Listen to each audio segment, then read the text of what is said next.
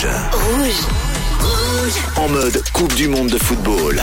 Bonjour à toutes et à tous et bienvenue dans Ça tourne pas rond, votre émission spéciale Coupe du Monde qui parle de foot mais qui inclut tout le monde dans son 11 de départ. Pendant 30 minutes, vous aurez droit à des chroniques, des débats, des prises de position et même des jeux autour du football. On viendra également sur les matchs qui avaient lieu hier. On vous proposera également nos tops et nos flops de ce début de mondial en mode fil rouge.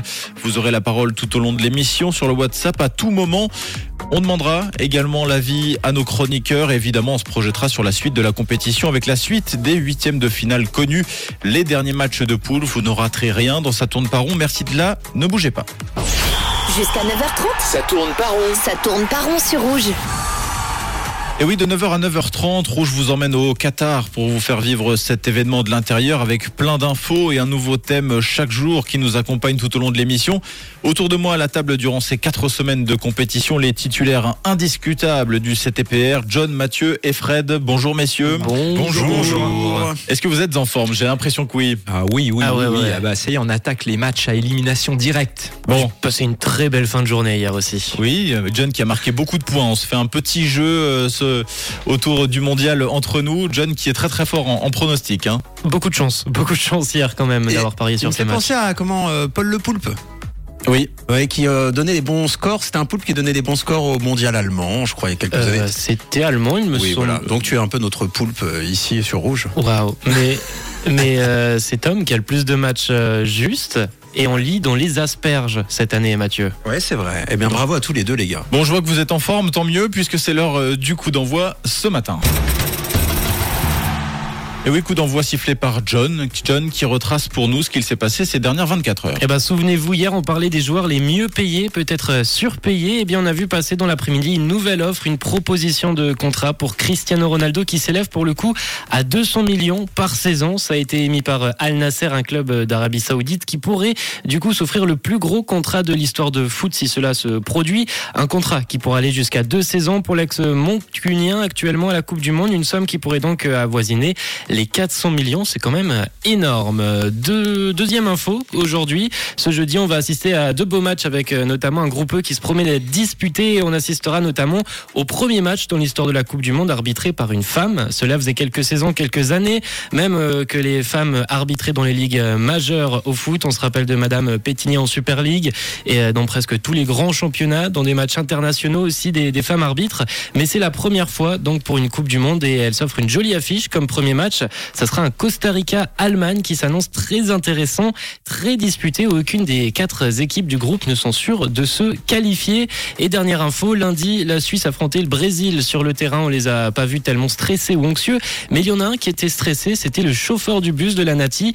Avant son match, on a appris euh, ce lundi contre le Brésil, euh, le quart menant les joueurs de l'équipe de Suisse au stade 974 à Doha a eu un léger souci, un léger accrochage, un petit accident qui a été filmé, qui a été partagé sur les réseaux.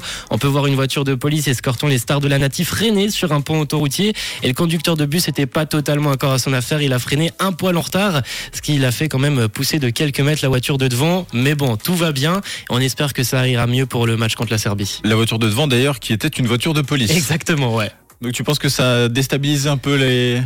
Peut-être pas les, joueurs, peut-être pas les joueurs. C'était peut-être euh, assez cocasse comme scène, mais, mais en tout cas, le résultat était quand même euh, négatif pour nous au final. Merci beaucoup John, en tout cas pour toutes ces infos. On ouvre à présent le premier chapitre de notre émission. Et oui, un premier chapitre dédié au tableau des matchs ce matin, un tableau qui commence gentiment à se découvrir. Hier, on découvrait justement les deux premiers huitièmes de finale, États-Unis-Pays-Bas et Angleterre-Sénégal. Aujourd'hui, nous en connaissons deux nouveaux, France-Pologne et Argentine-Australie. L'Argentine qui s'est finalement qualifiée après des débuts chaotiques avec une défaite face à l'Arabie Saoudite. Alors, euh, victoire facile pour euh, l'Argentine face à l'Australie ou il faudra se méfier de cette euh, équipe australienne, messieurs, qui a, je le rappelle, battu la Tunisie et le Danemark hein. Alors, alors l'Argentine, selon moi, grande favorite, bien sûr, de ce huitième de finale. Surtout, Parce qu'hier, en fait, on, on a vu le réveil de l'Argentine. Oui. Euh, elle avait très mal commencé et hier, elle a de loin produit son, son meilleur match. Euh, on a vu une équipe qui était supérieure euh, sur tous les, euh, dans tous les tableaux euh, par rapport à, à l'équipe polonaise. Mm. Et, et donc là, on peut penser que maintenant, c'est elle a lancé son mondial et elle revient un peu dans le peloton, je dirais, des grands favoris Donc, avec le Brésil. L'Argentine est ultra favorite, Ultra pour, euh, favorite. pour toi, Mathieu? Bah, aussi, euh, finalement, elle a surtout eu du retard à l'allumage et euh, ça va être bénéfique finalement cette défaite contre l'Arabie Saoudite.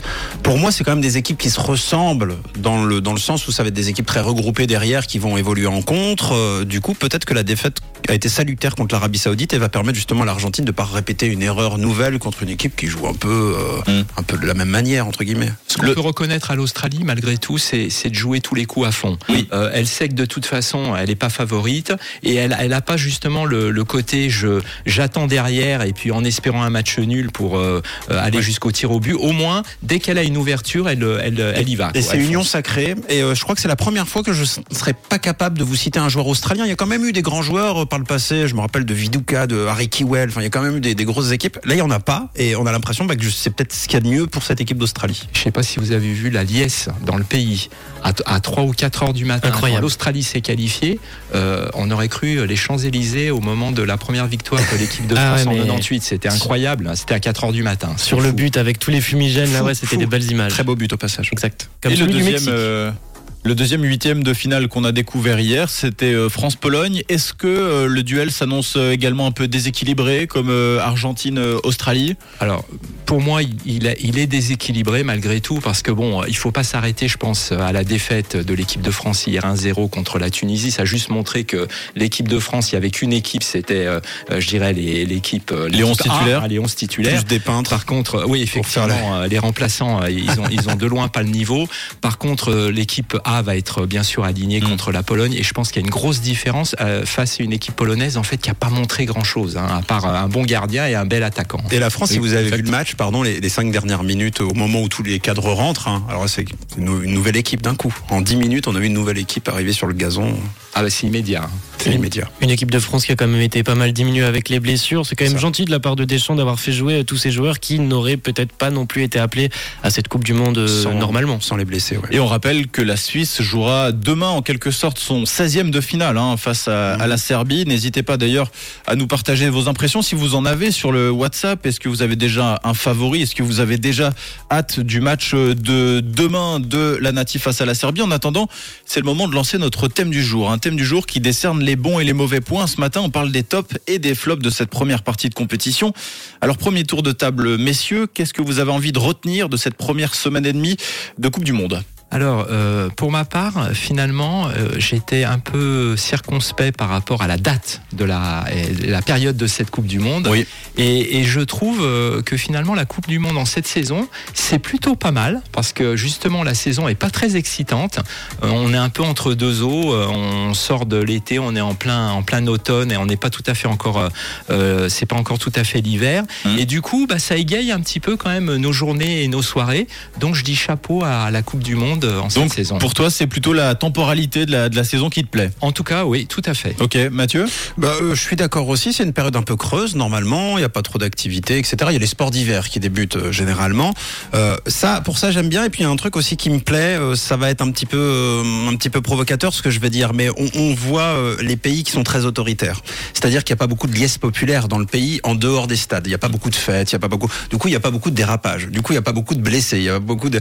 Et résultat des courses, on a rarement parlé autant football, je trouve, de que qu'à cette Coupe du Monde. Je dis pas que c'est bien, hein, parce que bah, finalement, on n'a pas le droit vraiment de faire la fête au Qatar. Donc bon, mais je trouve qu'on parle surtout de foot et, et ça fait du bien parce que ces dernières années, on avait quand même tendance à entendre parler de tout ce qu'il y a autour et pas forcément du sport en lui-même. Alors, on parle aussi, je pense, de foot parce que euh, également sur le terrain, la Coupe du Monde a très bien commencé. C'est-à-dire qu'on aurait pu euh, avoir des matchs qui étaient, on va dire, pas terribles. Et là, c'est pas le cas. On a du jeu, on a des buts, on a des surprises. Donc, je pense que ça favorise ce que ce que tu ce que tu es en train de dire là, Mathieu. Bon, en tout cas, pas mal de choses à dire. On va continuer d'en parler dans cette euh, seconde partie euh, d'émission. N'hésitez pas, vous aussi, hein, si vous voulez réagir à notre émission, notre thème du jour, vous décernez les tops et les flottes. Vous nous faites un petit euh, message sur WhatsApp. On vous écoutera durant cette seconde partie d'émission. En attendant, on fait une petite pause musicale. On vient juste après.